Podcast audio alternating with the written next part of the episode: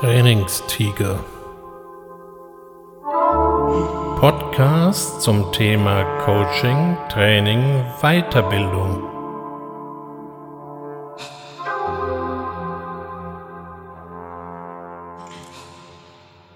Herzlich willkommen beim Trainingstiger und heute geht's um Schweinkram. Genauer gesagt um den inneren Schweinehund. Ich weiß auch nicht so genau, was das für ein Tier sein soll. Die Anhänger des inneren Schweinehunds behaupten immer, er hause am Rande der Komfortzone. Das ist ebenfalls ein relativ sagenhaftes Land. Wie äußert sich das in der Praxis? Sie haben etwas Besonderes vor, Sie wollen auf einen Berg, Sie wollen mehr Sport treiben, sie wollen abnehmen, was auch immer in dergleichen so mehr ist. Der innere Schweinehund ist dagegen. Er mault, meckert und hat haufenweise Argumente und im Endeffekt müssen sie gegen den inneren Schweinehund 24 Stunden, sieben Tage die Woche ankämpfen.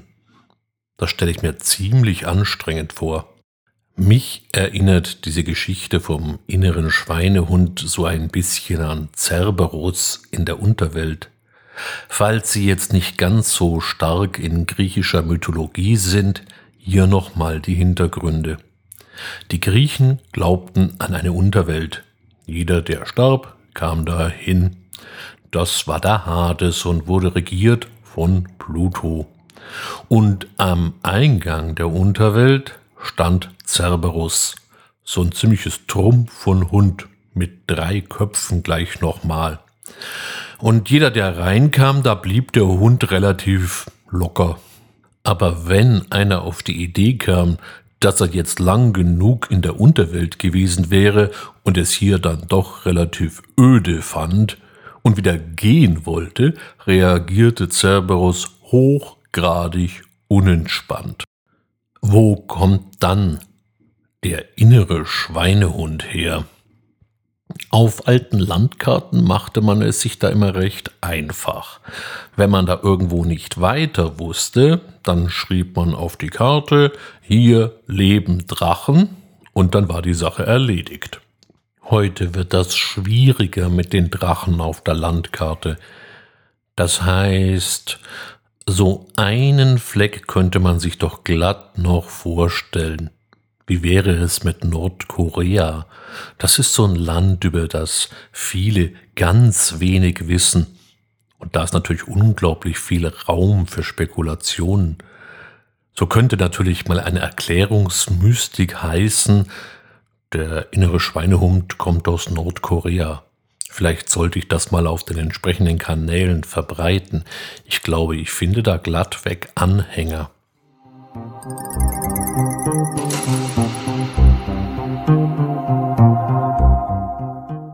Apropos Verschwörungsmystik, da gäb's ja gleich noch eine modernere Ausgabe. Der innere Schweinehund wurde von Bill Gates installiert beim Menschen. Der will uns ja, wenn man so einigen Schreihälsen glauben möchte, alle umbringen. Ich frage mich nur, was hätte der eigentlich davon? Er wäre dann allein auf der Welt. Na, toll. Das heißt, so ganz allein wäre er gar nicht auf der Welt, die Schreihälse wären ja noch da und die würden die ganze Zeit brüllen, wir haben es ja gleich gesagt. Jetzt stellen Sie sich das mal vor, allein auf einem Planeten mit Bill Gates und einer Handvoll Schreihälsen. Also ich finde diese Vorstellung doch reichlich bizarr und eher unerfreulich.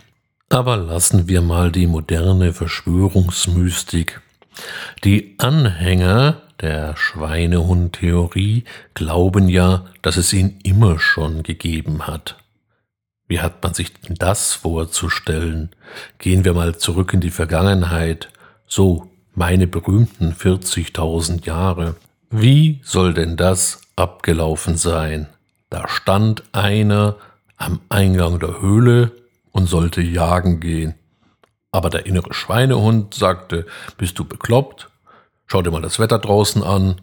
Und die letzten, die da rausgegangen sind, die wurden vom Säbelzahntiger gefressen, vom Riesenhirsch überrannt oder vom Höhlenbär vergrault. Und das willst du dir antun. Daraufhin ist er zurück in seine Höhle gegangen. Das haben dann alle gemacht und die Menschheit ist wieder ausgestorben und uns und dem Planeten wäre viel erspart geblieben. Sie brauchen sich ja nur einmal umschauen und merken, so war das aber alles nicht. So richtig weiter kommen wir auf diese Weise nicht. Einen ganz guten Hinweis auf das, was sich hier wirklich abspielen könnte, finden wir interessanterweise bei Goethe.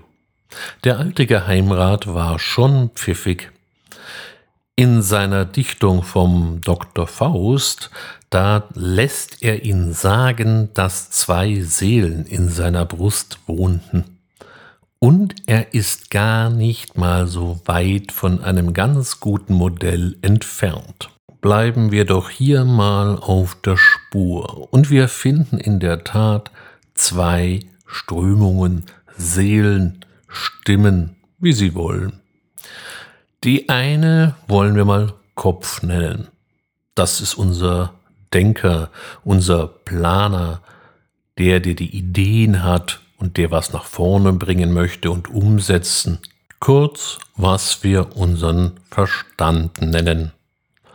Und dann gibt es da noch eine zweite Stimme. Die wollen wir der Einfachheit halber eben mal Bauch nennen.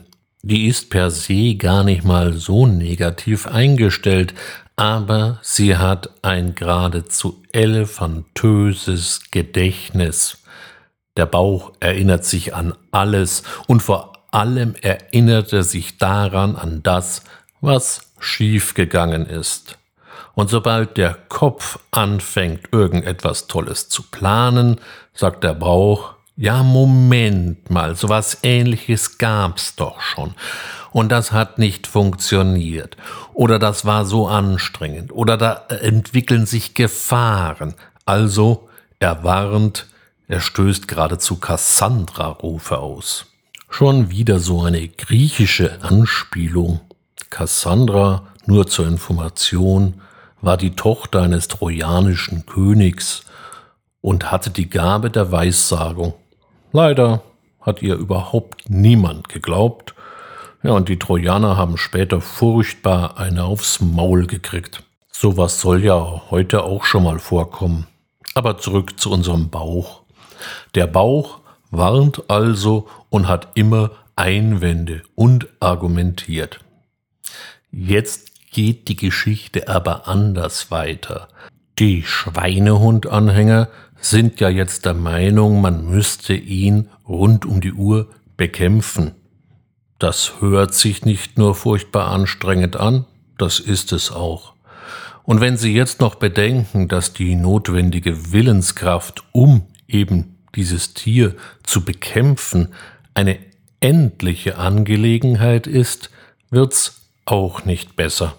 Diesem Dilemma kann man wesentlich diplomatischer und eleganter entgegentreten, anstatt dass man den Bauch quasi ständig bekämpft, sieht man eher mal zu, dass man mit dem Bauch in Dialog tritt und eine Lösung findet, einen Kompromiss, ein Verhandlungsergebnis. Anstatt also einfach so aus dem Stand mal zehn Kilometer rennen zu wollen, weil der Kopf das meint, das wäre doch zielführend, verhandelt man mit seinem Bauch und findet einen Kompromiss.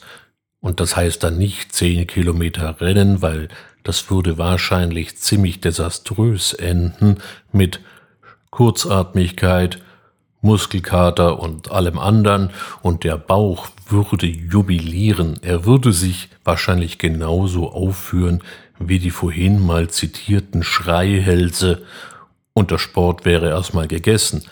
Also der Kompromiss ist eine kleinere Zwischenlösung. Man fängt mal an zu gehen und ein paar hundert Meter dazwischen ganz vorsichtig an zu traben und irgendwann kann man das dann mal auf vielleicht einem Kilometer, vielleicht auf zwei und irgendwann schafft man dann tatsächlich die ganzen zehn Kilometer. Das macht dann plötzlich auch Spaß und der Bauch wird immer stiller und der Kopf gewinnt. Das hört sich jetzt leichter an, als es in der Praxis tatsächlich ist. Warum ich Ihnen das die ganze Zeit erzähle oder warum mich diese ganze Thematik so interessiert? Naja, beim Training spielen genau diese Prozesse auch eine Rolle. Sie kommen aus einem Training. Ein Training ist immer eine Laborsituation. Dort haben Sie was gelernt und haben das mit den anderen Teilnehmern geübt. Und danach fühlten sie sich unglaublich stark und unbesiegbar und dachten, sie könnten jetzt Bäume ausreißen. Aber die Idee mit dem Baum ausreißen, die bleibt nicht lange. Spätestens, wenn sie wieder in ihrem Arbeitsalltag ankommen, wird die Sache schwieriger. Wie soll man denn das da machen? Und dann fängt der Bauch an zu reden. So viel Routine hast du in der neuen Fähigkeit noch nicht. Das dauert alles länger. Und was sollen die anderen sagen? Wer auch immer die anderen sind. Was sollen die anderen sagen? Die halten dich für einen Streber. Und wenn es nicht funktioniert, was machst du dann? Und auf diese Weise bauen sie eben nichts von ihren neuen Fähigkeiten wirklich in den Alltag ein.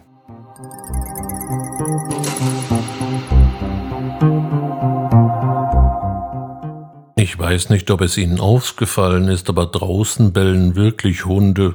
Ich weiß nicht so genau, ob das Schweinehunde sind, aber das schieben wir noch ein wenig auf.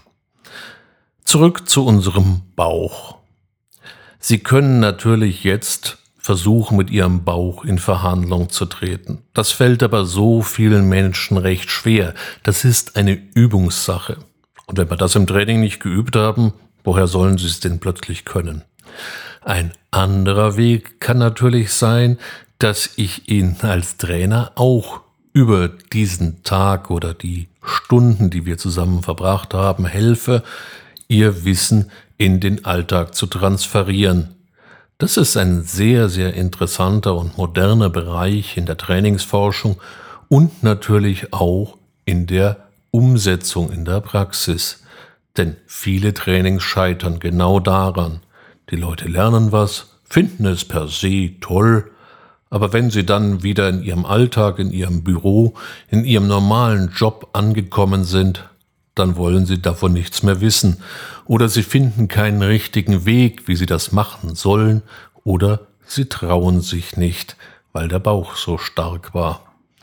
Hier kann ich helfen, indem ich ihnen einen Fahrplan gebe, in dem ich mit ihnen zusammenarbeite, wie man das Ganze besser gestalten kann.